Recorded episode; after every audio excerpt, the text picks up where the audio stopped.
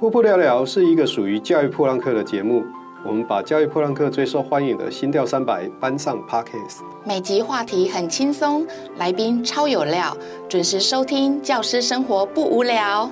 噗噗聊聊，每周开聊。噗噗聊聊，欢迎企业单位长期或听众朋友小额赞助支持我们，请点选节目下方资讯栏的连结，感谢大家。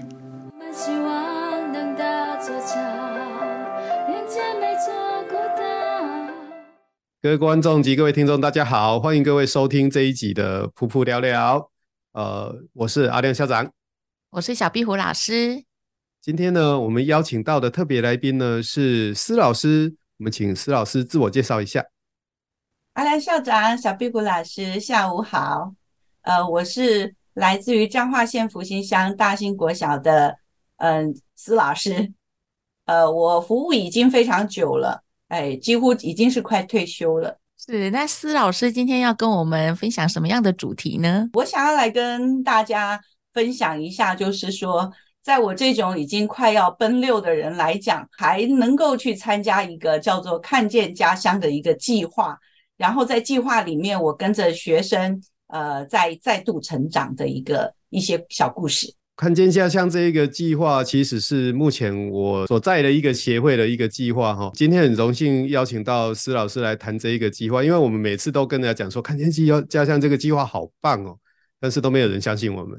那我想今天请施老师现身说法，来说一下你参加这个计划的心得。会参加看见家乡计划，最主要是呃，因为我们学校已经是百周年的一个老学校，那。我们这种十二班的学校啊，是缺人呐、缺钱呐、那所以只好找资源。那看见家乡计划正好非常符合我的一种概念，因为我需要的就是就是人才，我需要的就是伙伴，所以我就觉得我应该要去参与这个计划，然后呢，去建立一个更庞大的一个资源的关系。所以我看到这个计划的时候，我其实心情是非常开心的。就非常有动力，所以我就去写计划。但是计划的过程当中，会发现我们大人的想法跟孩子的想法在故事线上面其实是不一致的。那么小孩子在这个计划过程里面，呃，他们同才之间的一个伙伴关系，还有我在学校里面是不是有同样跟我一样，有这样的心情，可以觉得说，呃，从我们自己出发来看见我们自己家乡，看见自己学校的所有的一切动态。哎，我刚刚想要提一个问题，那个施老师提到的那个看见家乡计划，可能各位听众不太理解什么是看见家乡计划。那我在这边稍微帮施老师补充一下哈，看见家乡计划是由看见教育推广协会提出了一个计划，我们到全国各地呢去。呃，找学校合作，然后拍看见家乡的纪录片。那这个看见家乡的活动呢，是呃为期十个月的一个活动。然后我们进到学校，带孩子们拍一组纪录片。那这个纪录片呢，从无到有，都是我们的看见家乡教育协会的伙伴们呢，带小孩去呃踏查，然后调查文史资料，然后人文资料，然后透过影像。来记录自己的家乡，大概是这样的一个计划了。那施老师呢，会来申请这个计划，就如他刚刚所说的哈，他想要训练小朋友们呢，成为学校的写手啊，可能是成为学校的拍摄的呃等于记录者啊，所以他想要有这些人才才来申请这个计划。那施老师，请继续。那所以在在那个过程里面，我们这些学生就是呃很开心，有老师的陪伴，然后我们就从基地学校。开始从二零二一年刚好就遇到了那个疫情，所以我们那个时候的训练其实还蛮辛苦的哈，都都都是透过那个线上，在网络上面跟实际操作上面其实是有一定差距的，但是在十个月里面，小孩子有成长哈，从在沟通上面呐，跟人的互动啊，呃，怎么样发现问题，怎么去解决，其实都有一定的一个成长。那现在要分享的是说，后来呢，二零二三年我们又参加了回流啊。那回流就发生了一件很有趣的事情，就是说我们眼睛所见的故事线，或者是老师提供的建议，他们不爱，我们不能勉强。小孩子有他们自己的一个想法，那孩子的目标跟我们大人的目标中间就有了一些差距。可是我们大人很习惯，就是会把我们的想法全部都贴到小孩的脑脑子里，就我说了你不理解，你理解的不是我想要的。结果最后就变成了一个无，然后大家就停摆，所以我们就会觉得说啊，怎么办呢？好吧，那我们就深呼吸啊。那那个过程里面真的是乐不出来哈。我我要讲的是说，乐观，我们总觉得事情会完成，因为就是一定会完成。那有伙伴，就是看见家乡整个协会里面，包括队辅，队辅也是一个很有力的一个伙伴。但问题是，三个小导演或者是四个小导演。每个人都有自己的看法，不沟通，不讨论，然后呢，就觉得我的心事你应该要了解，所以故事线就走不下去，然后我们就看了很梦碎。那我我只好天天在那边傻悲啊，呃，从从小杯到续杯 到超大杯，最后只好跟他们讲：你们还要这样继续下去吗？哦，那还好，队辅跟协会这边总是有一些方法跟技巧。那我在这过程当中学会一件事情，我再如何心急，我总是要等待。那我觉得我们老师在教育现场里面，恐怕也是很缺少等小孩这件事情。那小孩要酝酿一些事情，他走不通了，他自己会想怎么办？他说怎么办的时候，我们跳出来，我们是成为一个很有用的人。可是我们如果在后面一直一直 push 他，说你就是应该这样，他到最后他觉得这个事情是你在做。不是我在做，我们一直逼着学生，比如说写作业也好，写作文也是，到最后他写的到底是他自己的，还是写老师要的？那小孩子的童年其实只有一次，老师要做的就是不停的教导，不停的示范，然后还有耐心的等待，陪他们一次又一次的讨论。那到最后呢，还要强调。懂不懂？再来一次。嗯，那听起来这一个计划，我听思老师这样说啊，好像这个计划应该是以学生他自己的思考为主，而不是说，呃，我们老师帮他安排下去的，对不对？这个这个我来帮小壁虎解释一下，因为我觉得我应该推他的坑，让他再参加一次看见家乡计划。那。其实看见家乡计划的一个特色就是希望老师是站在辅导的角色啦，希望老师不要把手伸进学生的计划里面，因为我们强调的是以儿童纪录片为主，小朋友都是一个小导演。刚刚施老师有提到小导演这件事情哈，那但是呢，我想老师哈跟爸爸妈妈都一样，看到什么东西稍微歪一点，他就要把它弄正。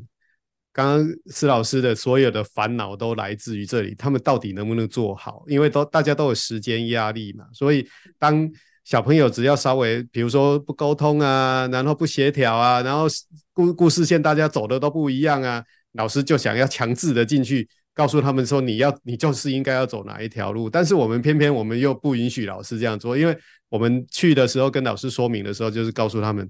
你只可以在旁边看，不准把手伸进去帮我把秩序顾好就好了。所以这个可能是对老师来讲是一个非常大的一个挑战，尤其像刚刚施老师讲的啊，我们都快已经快要到退休，我已经退休了，我们教了一辈子书，都是学生听我们，当然我们听学生的哦。所以我想这对老师来讲是一个很大的挑战。刚刚讲到说时间的压力真的是这个样子，就眼看着时间快到，面临的一种叫做选择困境的东西。就要不要都很纠结。当心里面一个老师跟学生，学生也是，他们也面临他们的选择困境。因为三个观念或者是四个小导演的观念都不同的时候，他们也有一个选择的困境。所以在伙伴关系当中，沟通很重要。那不话不讲出来，他们不清楚他们未来的路该怎么去铺。所以这个计划里面，我要讲说。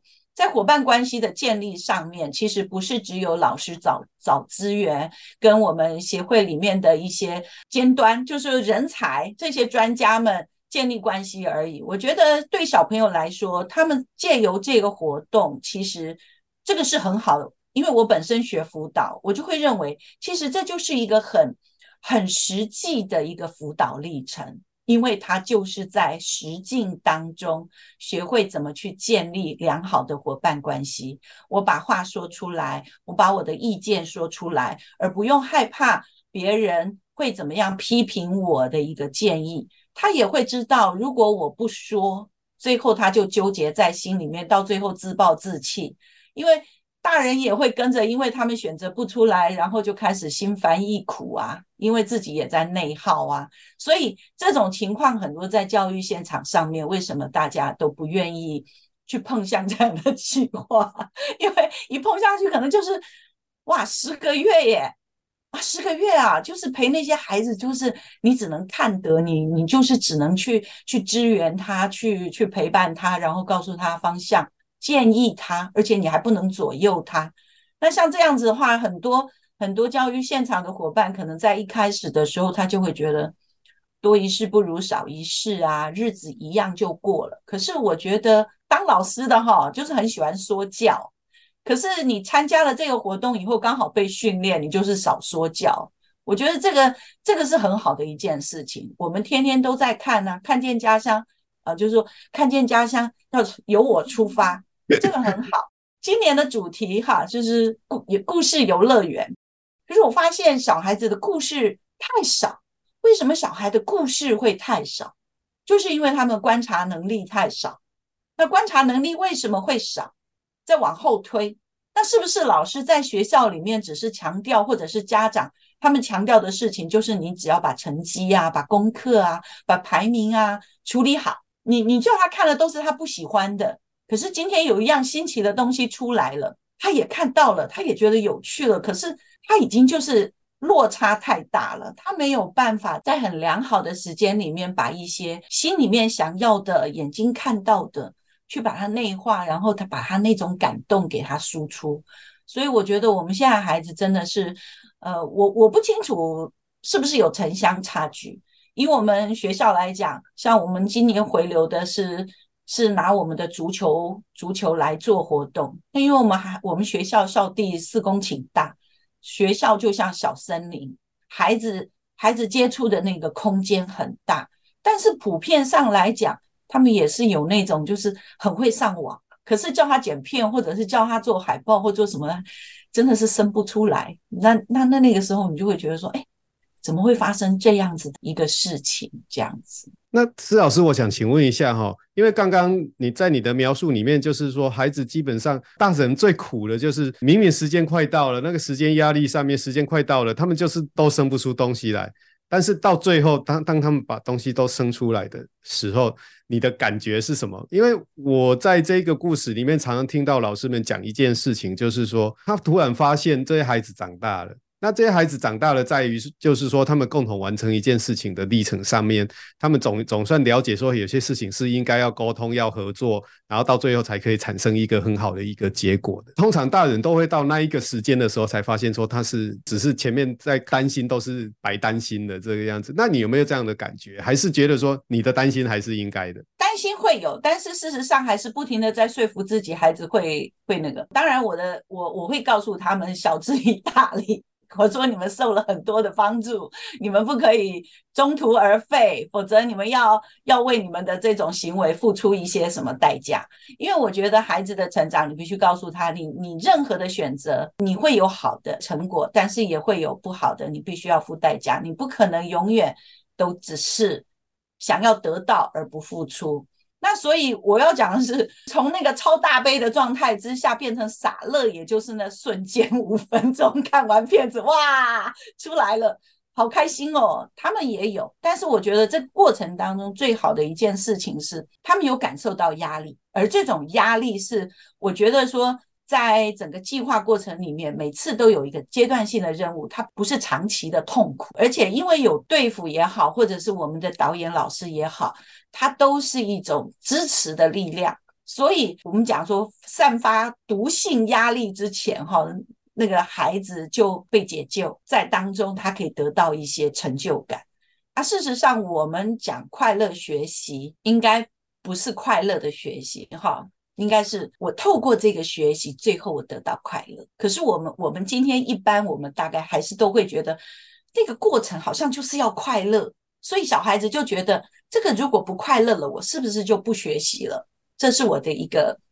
出钱的概念。那申请这个计划的意思是说，呃，会有一些资源进来学校吗？我现在已经开始有一点向往那个 计划。我想说，一定要心动的，一定要心动的。老师可以无能哈。我的意思是说，你要找伙伴，资源带进来。不是只有说带外面的人进来，他我跟家乡协会的这一群好伙伴们，我们建立的伙伴关系。对，因为刚刚施主任提到了一件事情哦，就是说其实哈，我们人永远都是在得到那个美好的结果的时候，才发现说，呃，我之前的那一段努力是值得的。通常我们都是这样想的，然后就是尤其是小孩子哈，当他把那个几分钟的影片剪出来，然后大家跟他鼓掌的时候，他那时候才会说。哦，原来呢，我那时候不应该放弃，但是那一段时间劝他不应该放弃的，应该都是老师，然后老师是他一个最大的一个支持的力量。其实，在这个计划里面，我不断听到老师在告诉我这件事情，就是说他带的孩子里面，他从一开始做这件事情到他做这件事情结束以后，他发现他的孩子是长大了啊，那个长大是心智上面的一个成熟。那我要回答小壁虎的一个。提问就是说，这这个计划申请到的当然是一些资源。我们有什么资源进到学校里面呢？就是我们会投注十个月的辅导，带一组小朋友，大概六个人左右，完成一部家乡纪录片。那你要知道，完成一部纪录片，这是就是一个非常，它就是一个 PBL 专案呐、就是告诉学生你有一个这样的一个主题，然后你要透过什么样的方法去解决。这一个问题，我们的人力物力其实花费相当的大，我想施主任应该都有见证到了。然后那个我们甚至连现在在现场都还在拍片的导演都都带进去了，让他们去带小孩子去。透过影像记录他自己的家乡。那其实我们现在为什么我们一直在强调这个影像教育？是因为其实现在用影像来说故事这件事情实在是太重要了，这是我们孩子应该要有的一个能力。所以我们非常坚持在做这件事情。不过其实我募款也还 还蛮困难的。哦，不过我在这边我还是想要问一下施主任哈，因为。呃，贵校参加过基地学校，基地学校就是第一年嘛。那因为我们投注每一个学校都只有一年，哈，第二年就是要回流。他们其实回流要比较像半自助了啦，哈，学校还还是要呃出一点点力气哈。那在这一两次的训练里面，这些孩子他的哪些能力有提升？你有看到他们显著的一些进步吗？我觉得这里面进步比较多的是。他们会发现，以前老师帮他们去接洽的这些访谈人物，或者是呃时间的一些安排，变成他们要自己做。就，一开始他们还是觉得要等我帮他们处理。哦，那后来后来他们就说啊，这个要自己做。我说是啊，这个本来就是你们该做的事情啊，你们要学习去去跟跟你要受访的对象去去做好所有的一些工作。所以他们到后来其实都做得越做越好。然后我我觉得这施主任的这个观察非常的好哈，因为呃以前我们的小孩可能都是茶来伸手饭来张口，然后呃可能第一次他在做纪录片的时候，老师去帮他打点好，你就到现场把摄影机架起来就问就好了。对。但是其实这些事情后面他不知道后面的辛苦是最辛苦的还是老师了。那等他自己做的时候。他才会理解说，哦，我我还要去跟他沟通啊。那沟通就是一种学习。其实我们学校里面，刚刚最前面提到的，也有提到这件事情，就是我们很注意、很在意小朋友的成绩。但是当他书念得很好的时候，他跟他的人际沟通并不好，常常会有这样的小朋友出现哈。那在拍纪录片的时候，去约一个，比如说约个里长哈，哎，你也要知道里长什么时候有时间，要用什么样的语气跟他说话。啊，要拜访人家的时候，是不是要先打电话问人家有没有空？我想这些事情都是非常重要的。但是我们的小朋友，这个在学校的教育里面其实很少出现。那另外一个就是老师有跟我讲说，诶，尤其是偏乡地区的孩子啊，他的全班可能就是只有六个小孩。我曾经有这样的一个案例，就是说他本来这六个小孩哦，常常在吵架，等他们做完了那一个作品了以后。这孩子之间，他们就相相处的比较融洽了。施主任的学校有没有发生同样的状况？他们本来是很好在一起，但是可能回流的计划里面，他们独立担当的时候，他们觉得责任重大。那到后来开始慢慢分流，每一个人的一个能力取向不同的时候，就会产生自然的分工现象。为了要完成任务，所以就会根据自己的能力去重新排练。但是这个过程里面比较有的状况是。本来很有自信，呃，就是自我观念比较强的孩子很多嘛，哈，应该应该基本上小孩都很自我，那他们就会比较坚持自己的想法。可是到后来发现自己的想法不被接受的时候，这个孩子其实他会经历一些挫折，然后呢，在挫折当中，因为后来又有一些能力分配，他又在工作当中，他又发现这个部分他能够做得很好，他又重新找回自信，也就是说他会去。认识到其实自己并不是全部都很 OK，而全部的人是都要听他的，因为他平常的成就性很高。可是事实上，到剪辑影片或者是采访，或者是幕后要做海报，整个过程当中，其实这个时候就会发现，并不是自己每一件事情都都是很 OK 的。所以在那个工作任务职责上面，会去学会多少会认识自己，然后会去安慰自己、释怀自己。我觉得那个部分对小孩来说也是一种成长。我们老师常常有时候会讲，这个将来长大哈，一定要吃点亏啦，才会懂事啦。可是我觉得在这种过程里面，其实他就已经在成长了。这个东西可以让他不仅看见自己，还看见别人，再由别人里面回向反馈给自己，告诉自己我其实可以怎么样会更好。如果家人没有适度的一个陪伴或指导，要走到那种比较自我回馈、他人回馈，然后再从自我回馈当中自己又去做一番检讨，我觉得这是比较困难的。嗯，我觉得从施主任的回馈里面，哈。这其实我们当时在做看见家乡这个计划的时候，其实就纯粹是带孩子去拍纪录片了。但是慢慢的，在一些老师的回馈里面，包括施主任的回馈里面，哈，我们会发现有一些比较高层次的成长，就是说小孩子变成比较懂得与人沟通，然后知道说。很多事情是需要合作才可以达到最佳的成果。我觉得这些事情哈，在小孩的的生活里面，他可能没有办法去理解，但是在老师的眼中，如果有仔细观察的话，应该都知道说这些小孩子其实他是进步的。听起来跟学校教育是好像很不一样诶，因为其实我们在教室里面或在学校里面，大部分都是老师帮他们安排好所有的步骤，包括我们在教学的时候也是。那我现在就去回想说，我在带小朋友做专题报告的时候。我发现我也一直在干涉小朋友在做什么，就是 他们他们拟定主题的时候，我就跟他们说：“那你可以这样做，可以这样做，可以。”其实都是我的想法。然后再来就是，当他们在做报告的时候，我就跟他说：“你这个第一页哈要做什么，第二页要做什么。”嗯，我们老师很习惯在做一个是指导者的角色。